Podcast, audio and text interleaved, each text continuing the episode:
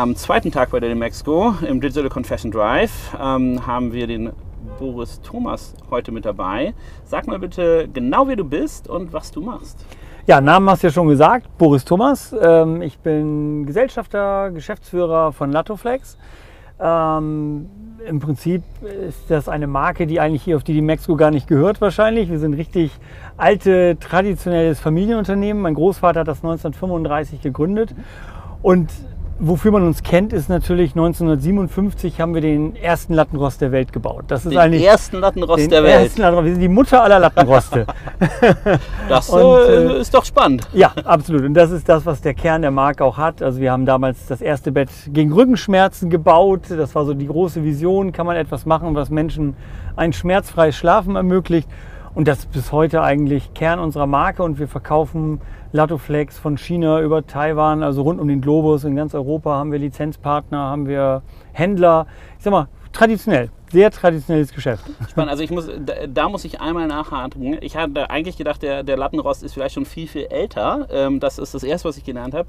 Und das Zweite ist, wie kam es zu dieser Erfindung? War es tatsächlich der sozusagen menschliche Drang danach, nicht morgens aufzustehen und zu sagen, oh Gott, mein Rücken tut weh? Also ist das der, ja. der Hintergrund gewesen? Also äh, zur, zum ersten Teil der Frage, ja, die meisten Leute glauben, es ist älter und mhm. das ist spannend eben halt, es kommt aus Brümmerförde in der Nähe von Hamburg, ist der erste Lattengrost der Welt gebaut worden. Und ich wohne ganz in der Nähe und wusste es nicht, dass ich so einen historischen Ort äh, Unser in Fehler. der Nähe hatte. Unser ja? Fehler. Ja, nee, und äh, zum zweiten Teil der Frage, ja, also im Prinzip, wie alle großen Ideen, sind sie aus einem persönlichen Schicksal entstanden. Ein, ein Freund unserer Familie, der Herr Degen in der Schweiz, in Basel damals, hatte eine Frau, Else Degen und die hatte einen Bandscheibenvorfall. Und die konnte nachts nicht vernünftig schlafen.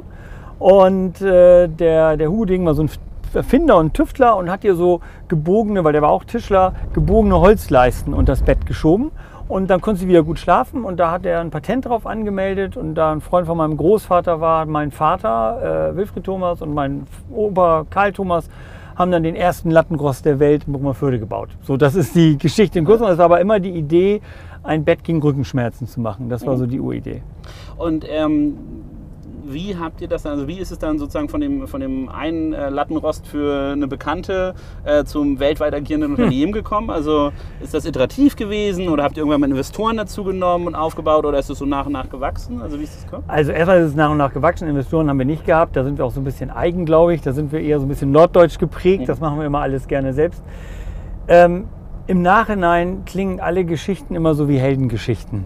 Aber in Wahrheit war es wirklich harte Arbeit, weil kein Mensch wollte dieses Bett. Es war viel, viel teurer als so eine dreiteilige Federkernmatratze, die damals üblich war.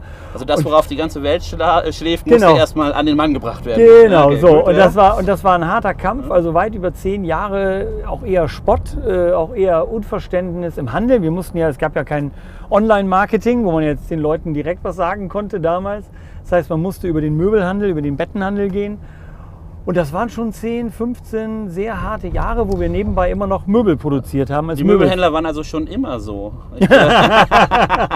also dazu kann ich mich jetzt nicht äußern. Okay. Ich, weiß, es ist schon eine, sagen wir so, ich glaube, dass der Möbelbereich an sich eine sehr konservative Branche mhm. ist und ähm, weil eben auch die Kaufintervalle sehr lang sind. Also wenn man sich Matratzen anguckt, die werden alle 10, 12 Jahre äh, gekauft und ich glaube, das prägt dann auch die Geschwindigkeit, die Änderungsgeschwindigkeit dieser Branche mit. Und mhm. das war damals nicht ganz anders.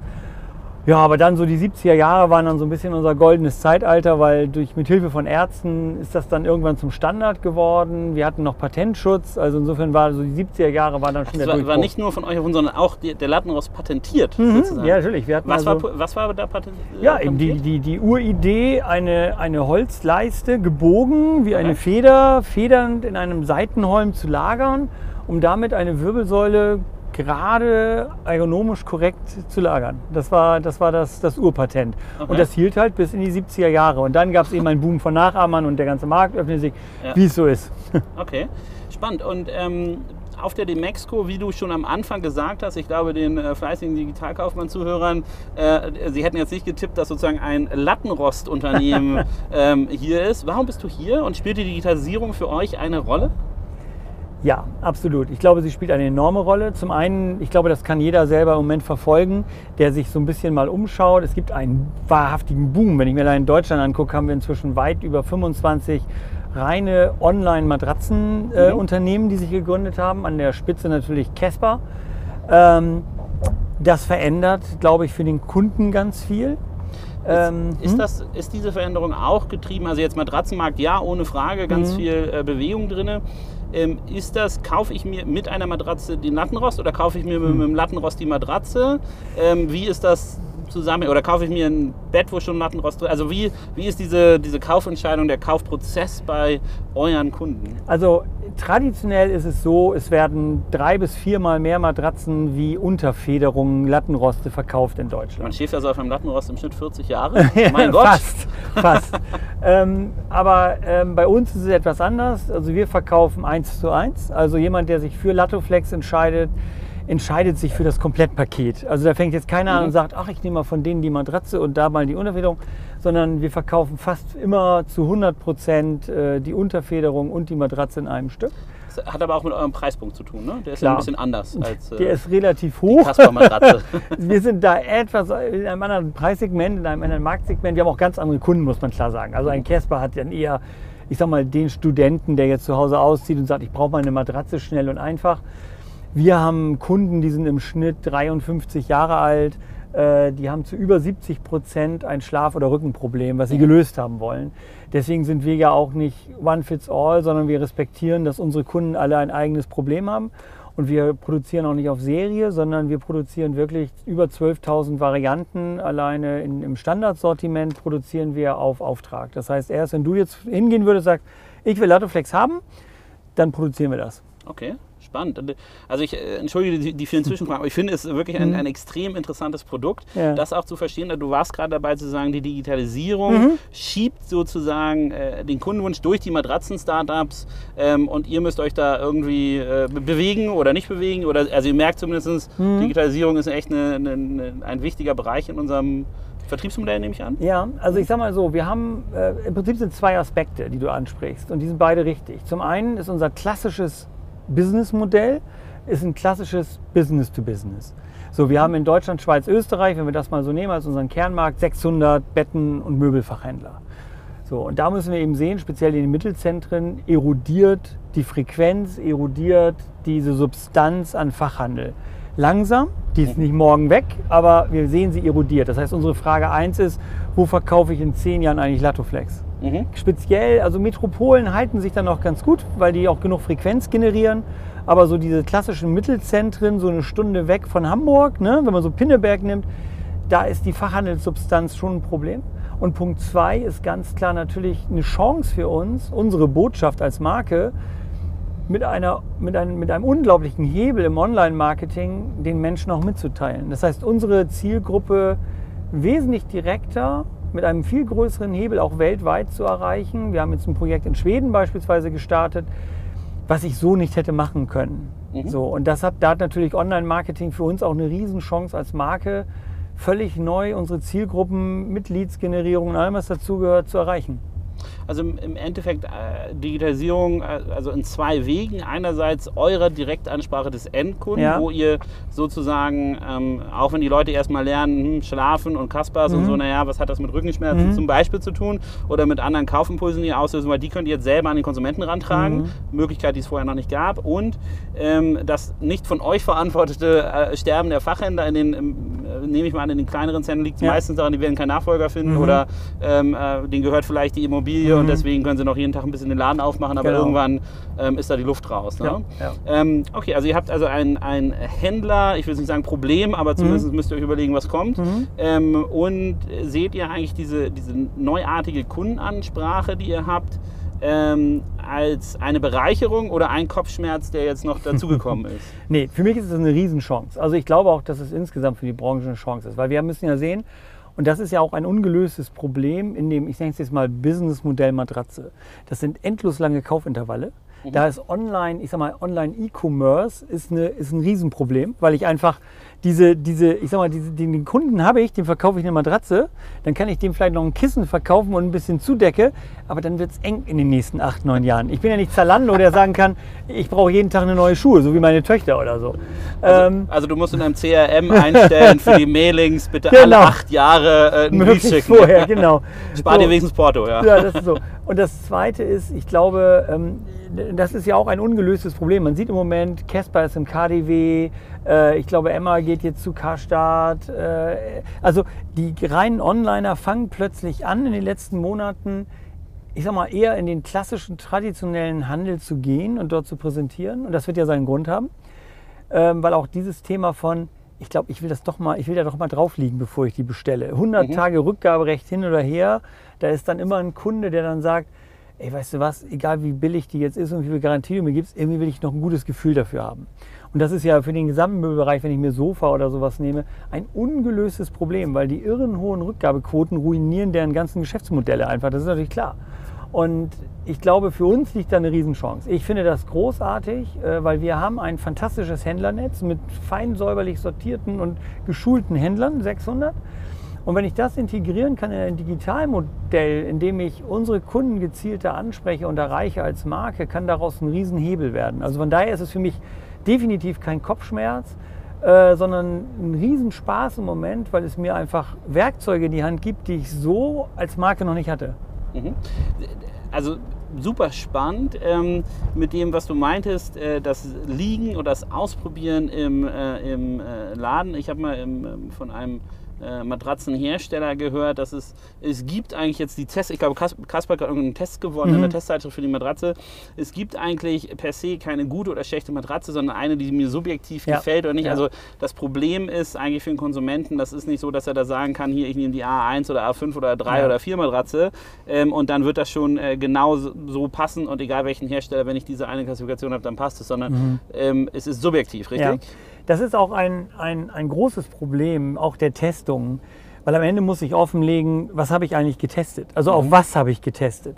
Weil ich habe Dinge wie Druck, ich habe sowas wie Umschlingungswinkel, das heißt, wie tief oder weniger tief sinke ich in eine Matratze ein, wie leicht kann ich mich in eine Matratze umdrehen, wie ist die Temperatur, schwitze ich oder friere ich in, in, auf einer Matratze, habe ich vielleicht ein Allergieproblem. Also ich habe ja eine Vielzahl von Problemen, nenne ich das jetzt mal, oder Herausforderungen, die ich mit einer Matratze lösen kann. Und deswegen hast du völlig recht.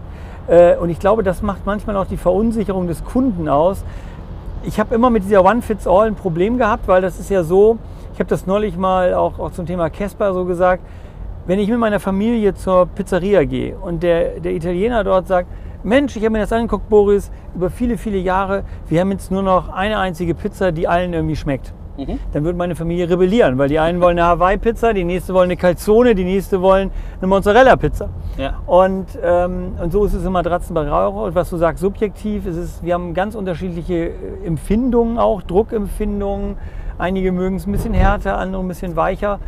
Und ich glaube, man, wird, man sieht das im Moment auch, dass alle, die so mit so einem radikalen eine Matratze für alle gestartet sind, irgendwann doch realisieren, oh, die Menschen sind doch ein bisschen unterschiedlicher. Mhm. Wir haben acht Milliarden Menschen auf diesem Planeten und die sind schon unterschiedlich groß, breit, schwer, keine Ahnung, schwitzen, frieren in der Nacht, was auch immer. Und dem muss ich mindestens gerecht werden. Okay, also jetzt bevor wir wieder zu eine Stufe drunter äh, kommen, also zu, zu eurem Produkt. Ähm, ich äh, frage mich ja mal als Digitalkaufmann die Allokation von äh, Kapital, vor allem Venture-Kapital in bestimmte Märkte. Mhm. Verstehst du, warum wir 25 Matratzen-Startups allein in Deutschland haben? Nein, also ich muss sagen, ich bin, ich, bin ein, ich bin wirklich ein leidenschaftlicher Marketing- und Strategiemann seit Jahrzehnten wenn ich mir das aus unterschiedlichen Strategiewinkeln angucke, kann ich es nicht verstehen. Und das Witzige ist, das hat mich so irritiert, dass die mit Vehemenz, und zwar ja mit großem Kapital, 20 mhm. Millionen Euro, 75 Millionen Euro, was da alles geflossen ist an, an VC-Geld, habe ich mich gefragt, springen die jetzt alle bekloppterweise in dasselbe Haifischbecken, weil die, die Produkte waren fast identisch. Die liegen ungefähr bis auf plus minus 20 Euro auf derselben Preisrange. Und der Markt ist nicht so groß. Ganz ehrlich, der Markt ist nicht so groß. Ich äh, verstehe den Markt nicht, dann finde ich es auch lustig. Die haben ja auch alle die gleichen Webseiten. Die, ja. Also die gleiche Webseite für ja. Blone. Der eine macht es ein bisschen rot, der andere ja. rot, der, dann Bruno, Kaspar, Yves. Also sie geben sich noch nicht mal die, die Mühe, einen anderen Vornamen zu wählen, sozusagen, Also der anders klingt und, Und ich ist will nur unerklärlich, sagen, oder? Absolut. Also, Mhm. ich ich sage das mit vollem Respekt für das, was die dort da aufbauen. Also wirklich, ich finde Casper sensationell. Ich, äh, Konstantin Eis hat da wirklich einen ganz, ganz tollen Job gemacht, muss ich wirklich sagen. Aber strategisch finde ich es bedenklich. Also weil, weil ich kenne den Markt und ich weiß, wie lang die Kaufintervalle sind. Und wenn ich das mal alles zusammennehme und alleine mal Deutschland nehme, die Anzahl der Menschen, die jetzt hier in Köln gerade heute Morgen über eine neue Matratze nachdenken, die, die, ich will nicht sagen, die kann ich an der Hand abzählen, aber passt das hier ist, in den Bus. die passt in den Bus. Und das ist ein sehr enges Marktsegment. Und, Ja. und ganz ehrlich, wenn ich erstmal eine Matratze habe, und das wird jeder feststellen, der das mal gemacht hat, denkt für ein paar Jahre, es sei denn, er kann überhaupt nicht drauf liegen, denkt erstmal über einen neuen Matratzenneukauf gar nicht nach. Das ist für ihn Rauschen, das nimmt er nicht wahr. Nee, ich gebe dir ehrlicherweise recht, wir haben da auch oft debattiert bei uns in der Firma drüber. Ich finde es imponierend. Wie gesagt, ich will das gar nicht schlecht reden, aber, aber ich fand es sensationell mutig, um es mal so zu nennen, Also da so reinzustürzen. Also ich finde, äh, für die Unternehmer dahinter, die Entrepreneure, äh, äh, gar kein Problem damit. Solange sie Kapital dafür kriegen, wunderbar. Wunderbar. Die, sozusagen den Sinn, also ist sozusagen bestärkt mich eher in dem Glauben daran, dass die VC-Industrie nicht smart äh, investiert, sondern im Herdentrieb. Ja, das glaube ich auch, ja, ja. Und ähm, ähm, da äh, noch eine äh, noch eine Nachfrage, äh, leider Gottes, weil es so Mhm. spannend ist. Ähm, das Pricing ist mir auch aufgefallen. Warum geht eigentlich keiner rein und sagt, unser Produkt ist das beste Produkt, wie du willst. Das kostet Ja. halt irgendwie 2000 Euro die Matratze. Aber egal, was so die ganzen Pipifax-Startups machen, bei unserer neuen Matratze mit der neuen Blablabla-Technologie ähm, äh, wirst du einfach den besten Schlaf haben. Also, die, also diese, diese, diese wenige Preisdifferenzierung und vor allem Marktsegmentierung, ist das einfach nur äh, mangelnde Mühe, mangelndes Interesse? Oder ist der Markt dann, wenn du so teure Matratzen anbietest, dann nur noch so viel spitzer, dass eigentlich Online-Marketing-Mechanismen gar nicht mehr greifen? Oder? Ich glaube, alles ist richtig, was du sagst. Also ich habe da auch lange drüber nachgedacht. Natürlich habe ich da unten dann eher so den Schweinebauch. Das ist so. Diese Mhm. Matratzen, 400 Euro, 500 Euro, das ist schon so der Schweinebauch, muss man sagen, wo am meisten geht. Das ist das Mengengeschäft. Wahrscheinlich hat man da am ehesten die Idee gehabt, Mensch, da kann ich was bewegen mit Online-Marketing-Mechanismen. Was wir im Moment versuchen, ist ein Weg. Wir starten in Schweden beispielsweise, haben wir jetzt letzte Woche gestartet, äh, unser Projekt Anneliese. Anneliese war meine Großmutter, deswegen haben wir ihr zu Ehren das Projekt Anneliese genannt. Ja, ja, und da gibt es ein, wir haben in Schweden jetzt gestartet, ein reines E-Commerce-System, wo wir direkt an den Kunden verkaufen mit Latoflex. Das ist ein Spezialsystem. Wir liegen aber auch dann beim doppelten Preislevel von einer Casper-Matratze. So, wir gehen dann eher wieder in das Gehobene und sagen, da kann ich was einstellen, da kann ich was machen. Das ist eben dann die Premium-Liga. Also ich ähm, einfach damit auch die Digitalkaufmann-Hörer wissen, was, was ist so, was sind eure Preispunkte von bis?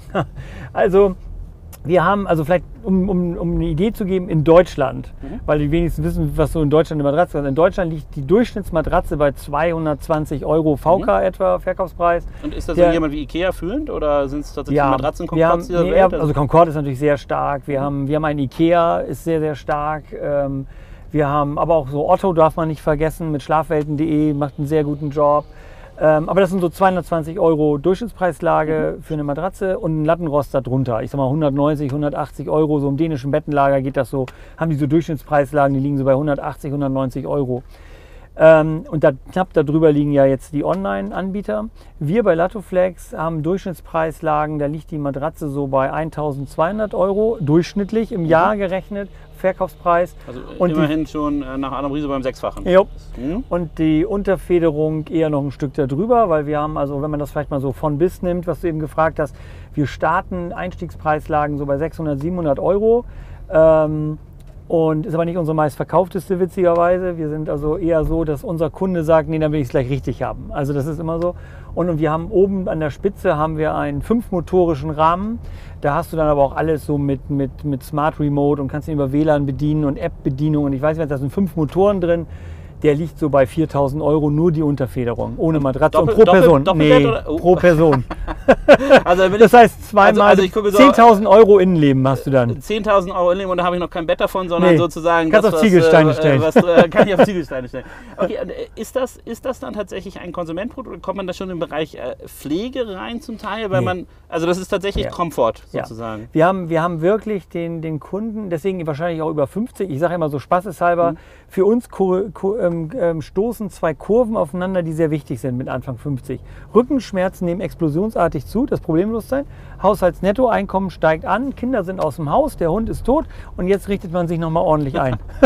so, das ist, das ist der Klasse. Wir haben die zweite Einrichtungswelle. Ich glaube, im Möbelmarkt nennt man das Die- so die, die zweite, armen Hunde. Die, genau, das ist so die zweite Einrichtungswelle. Kinder sind aus dem Haus, Ikea fliegt dann vielleicht doch eher raus. Mal- Ja. Jetzt mal was Richtiges nochmal. Ja. So, und das ist der Punkt, an dem, ich sag mal, ein Rolf Benz, ein Interlübke, ein Chor und am Ende eben auch Lattoflex äh, verkaufen. Weil da ist ein Kunde, der sagt, also ich habe jetzt viele Experimente ausprobiert, ich habe alles mal selber zusammengeschraubt hier, jetzt hätte ich es gern einmal richtig. Mhm. So, einmal schlafen richtig. Das ist so unser, unser Anspruch und das ist auch unser Kunde. Und äh, das ist ein Segment, was wir eben wie ein Klavier seit Jahren beherrschen. Das ist unser Ding. Und ähm, du meintest schon mal, die, die ähm, Verknüpfung zum stationären Handel ist für euch ein, ein wichtiger Aspekt. Nicht Ja. nur, weil ihr sozusagen ein, ein wirklich etabliertes Händlernetzwerk habt, sondern ich nehme an, die fünf Motoren ähm, sch- mit der WhatsApp-Steuerung und so, die schraube ich mir jetzt nicht selber zusammen, richtig? Nee. Also das ist auch, muss man sagen, für uns einfach ganz, ganz wichtig, weil, weil unser Kunde erwartet für, die, für das Geld natürlich auch, dass alles perfekt funktioniert. Und nehmen wir mal nochmal den 5-Motorer, der wiegt 93 Kilogramm. Den verschicke ich mal nicht mit DPD. Und der muss in einem Bett ja auch irgendwie... 390, also z- 200 Kilo, wenn Ja. ich, äh, also für das Doppelbett sozusagen. Genau, eine Matratze nochmal mit 15 oben drauf, das sind nochmal 30 Kilo fürs Doppelbett. Also so, wir liegen bei 250 Kilogramm. Wenn ich dann sage, ich habe mir hier im Internet in Hongkong beim Direktvertrieb so gepresste Spanplatte gekauft, dann wird's eng. Kriegen wir aber gelöst, aber dann muss eben jemand, und das war Also eben deine du, du Frage. meinst das Bett jetzt, ne? Ja, das also das Bett, Bett, genau. muss, das, also das, aber das müsst ihr noch unten hin abschützen. Kein Rahmen Genau, kann das genau, Gewicht tragen. ja, Äh, Du hast gemerkt, ich habe gerade so äh, kalkulatorisch mein Bett überlegt, würde das da reinpassen? Eher nicht, ja? Okay. Gut, das ist natürlich, also ähm, da muss man eben sagen, dafür brauche ich eben auch verdammt gute Fachhändler, die einen guten Service und Support machen. Muss mein Bett vorher abgemessen werden? Jein. Also ähm, wir haben relativ präzise Vorgaben dafür. Also das, im Prinzip reden wir über nur einen Motorrahmen. Der Rest geht immer. Also den Rest kriege ich immer rein. Das ist halt so flach und dann geht das. Da geht, das in jede, da geht auch Lattoflex in jeder Standardbett rein. Ich sage ja immer so scherzeshalber, Lattoflex ist Gast in fremden Betten. Wir müssen überall rein. Also wir müssen überall in alle Betten. Das Problem ist eher, wenn du motorische Verstellung hast, hast du nach unten natürlich einen Motor. Du brauchst also eine gewisse Bauhöhe. Wenn du jetzt sagst, ich habe einen Futon und ich schlafe gerne erdnah, dann wird es mit motorischen Verstellung eng, weil der passt da einfach nicht unter das Bett. Ne? Das musst du dir dann schon angucken. Das kannst du entweder selber ausmessen oder eben einer unserer Händler kommt vorbei mit dem Zollstock und sagt so, wir gucken jetzt mal, passt das da rein oder nicht, bevor wir hier was Falsches bestellen. Und wenn ihr jetzt äh, euch so, sowas so anguckt wie in Schweden, wie Mhm. übersetzt ihr das ins Digitale? Also wie bringt ihr das in den äh, Online-Direktvertrieb? Also ich glaube, die Herausforderung, die wir lernen müssen, ist radikale Vereinfachung. Ich glaube ja eh, dass das Thema nicht der Preis ist, sondern der, der, die treibende Kraft von all dem, was wir auch in den Messehallen auf der Demesco sehen, ist ja radikale Vereinfachung für den Kunden. Also wo kriegt er sozusagen einfacher sein Problem gelöst, so schmerzfrei sein Problem gelöst. Das sind ja nicht die Versandkosten von Amazon, sondern es ist ja wirklich ähm, die Vereinfachung. Und was wir für Schweden jetzt gemacht haben, ist, wir haben einfach nochmal neu gedacht, haben gesagt, wie kriege ich also Lattoflex, die komplette Lattoflex-Philosophie mit Einstellbarkeit, mit Schulterzonen, mit, mit allem, was wir an ergonomischem Know-how haben, aber so, dass ein Kunde es bestellen kann, auf ein vorhandenes Bett legen kann, in ein vorhandenes Bett legen kann und damit glücklich wird. Und ich glaube, da haben wir eine ganz tolle Lösung gemacht, wo wir nämlich unsere Federung in die Matratze integriert haben. Und das ist sehr, sehr spannend, weil ich kann sie jetzt wirklich in einem Karton aufgerollt dann auch gut verschicken. Äh, gewichtsmäßig ist das klasse. Also Lattenrost und Matratze im Endeffekt Genau. verknüpft. Und da haben wir ein Spezialpatent für Mhm. entwickelt, dass das Ganze aufrollbar ist. Die ganze Federung ist aufrollbar, weil sonst hast du ja starre Holzholme an der Seite äh, oder bei uns eben Glasfaserholme. Und die ist aber jetzt aufrollbar und damit habe ich eine Chance, unsere gesamte Technologie in zwei Kartons dem Kunden zu liefern. Das legt er sich ins Bett und hat Latoflex. Punkt. Also äh, hast du ganz am Anfang, als ich gefragt habe, was beeinflusst eigentlich die Digitalisierung bei euch, äh, ähm, so ein bisschen geflunkert, ist es gar nicht der Vertriebsweg, sondern es werden auch spezifisch Produkte Ja. entwickelt. Ja. Und eure Produktinnovation wird auch getrieben davon, dass äh, im Distanzhandel neue Formate äh, äh, gebaut werden sollen. Und Klar. habt ihr euch dann tatsächlich auch vom Holz gelöst? Also, Ja, wir äh, haben kein Holz mehr. Wir haben seit 20 Jahren, ich bin ja selber noch Tischlergeselle, also ich habe noch Tischlergesellen. Bin ein bisschen schwarzes Schaf der Familie, weil mein Vater und Großvater waren Tischlermeister. Soweit habe ich es nie geschafft. Aber äh, wir haben äh, vor gut 20 Jahren, 15 Jahren, haben wir die letzten Lattenroste aus Holz gebaut. Ja. Also und wir haben inzwischen eine komplette Glas- und Kohlefaserfertigung. Wir verwenden nur Materialien aus der Raumfahrt, weil die einfach von den Federcharakteristika besser geeignet sind als Holz. Holz ist zwar ein tolles Naturprodukt, und wie gesagt, ich bin selber Tischler, aber da muss man einfach sehen, da sind Limits. Das ist so wie, du fährst ja auch nicht mehr Ski auf dem Holzskier. Weißt du? Weil einfach neue, Gut, moderne. sehr, sehr guter Vergleich. Genau, Das, weil, äh, weil einfach, die, weil einleuchtend, einfach, weil früher musstest du einen Holzskier immer abends einklemmen in so, in so, in so Schraubzwingen, weil der sich sonst verformt hat, der, der Holzski. Okay. Und ähm, so war es bei, ist es beim Lattenrost bis heute. Du hast Wärme, du hast Feuchtigkeit unterm Bett und das führt eben dazu, dass solche äh, Holzfederungen eben limitiert sind. Und äh, deswegen sind wir irgendwann mal auf Glasfaser und Kohlefaser gegangen. Und das ist, verwenden wir heute ausschließlich. Wir haben praktisch, nee, wir haben gar kein Holz mehr in unseren Federungen drin. Okay. Also ähm, ich, ich muss sagen, es ist extrem lehrreich, mit dir diese Fahrt hier zu unternehmen. Ich lerne sehr viel darüber, wo ich eigentlich den ganzen Tag drauf schlafe. Ja. Ähm, also die Digitalisierung, ähm, Händlernetzwerk, neue Vertriebswege, Ja. Direktvertrieb für euch als Hersteller oder Direktmarketing sogar ähm, und auch ähm, Produktabänderung, Produktinnovation. Mhm. Das, ihr habt ja aber trotzdem ein sehr erfolgreiches ähm, Standardrepertoire an Produkten. Ja. Also wenn ich jetzt an diesen, diesen äh, der fünfmotorigen Lattenrost denke, ähm, in, in, in welcher Richtung gehen da die Überlegungen, diese Verknüpfung ähm, herzustellen? Ähm, kann man das lösen über eine Art Konfigurator, wo der Kunde selber sein Bett vermisst? Oder ist, das, ähm, ist das eine Sache, die der Kunde gar nicht will, weil das sein Einkaufserlebnis stört? Beides. Ich glaube ja. Ich glaube, am Ende wird es immer wieder Kunden geben, die sagen, ich möchte es einfach erleben. So ein Fünfmotorer muss ich mal ausprobiert haben. Mhm. Ich glaube ja. Die Herausforderung für uns ist aber auch zu sagen, wie kriege ich so etwas kommuniziert in einem Konfigurator. Wir haben jetzt schon einen laufen, der läuft sehr, sehr gut, muss man sagen. Der wird auch sehr gut angenommen von den Kunden, wo Leute aus diesen 12.000 Varianten sich ihr Ding dann zusammenklicken.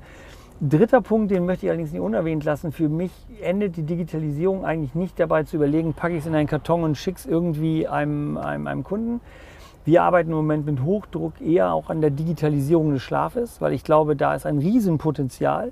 Gerade in unserer Zielgruppe, Leute wollen wissen, wie sie schlafen und aufgrund der Ergebnisse aber auch eine Handlungsoption bekommen, zu sagen, wenn du besser schlafen willst, aufgrund deiner Herzfrequenz, deiner Bewegungsdaten, was auch immer, änder mal das und das an deinem Bett, sodass du besser schläfst. Also ihr könntet sozusagen, wenn ich jetzt meine, also es gibt ja jetzt ganz viele Health-Tracker, die auch das Schlafverhalten genau. ausmachen. Also wenn ich jetzt in meinen Apple gucke, da wird ja nicht nur das Ja. Schlafverhalten, ich habe gerade gelernt, auch man kann auch eintragen, wie oft man Sex hat, wie das Ja, ja. Sexleben läuft. Sicherlich auch ein wichtiges Thema Ja. für Betten und Matratzen. Keine Frage. Ähm, also wird alles schon getrackt. Ja. Aber das ist nämlich auch mein Punkt. Wenn ich jetzt rausfinde, ich schlafe schlecht dann und So. dann, dann kann ich dann überlege, ich, äh, ändere ich meine Ernährung, ändere Mhm. ich dann. Aber ihr könnt ja die Möglichkeit bieten, dass der, der dritte Motor fängt an zu summen, ja, macht die Genau. Rückenwirbelsäule ein bisschen stärker, wups, ist der Schmerz weg. Es, also soweit, es, ist, ähm, es ist großartig, dass du genau das so erzählst, weil das ist das, was unsere Erfahrung ist. Es gibt Schlaftracker überall. Also Mhm. du kannst Schlaftracker kaufen, Schlaf-App, Schlaf, keine Ahnung, Stirnbänder. Du kannst dich tracken rauf und runter mit Hardware, ohne Hardware, nur mit App.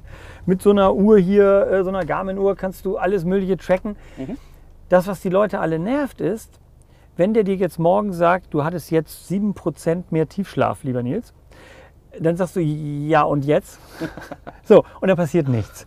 So, und deswegen ist diese, äh, ich sag mal, dieses Tracken des Schlafes im Moment relevanzfrei. Also will sagen, es hat keine Relevanz, es ändert dein Verhalten nicht. Was wir, wo wir dran arbeiten, ist eher eine Verknüpfung von Ursache-Wirkungen zu bekommen und zu sagen, wir tracken und sagen dir aber ganz spezifisch, wenn du das und das änderst, hast du mehr Tiefschlaf, schläfst du länger, schläfst du besser, schläfst du ruhiger oder was auch immer es sein mag. Und das wird im nächsten Jahr sicherlich für uns das größte Thema werden. Da sind wir im Moment in der Vorbereitung, weil ich glaube einfach, äh, das wird die nächste Stufe sein, die wirklich spannend ist, bis hin zu vielleicht einem Bett von Latoflex, was sich selber optimiert aufgrund deiner, deiner Daten. Das ist für Mhm. mich die große Vision.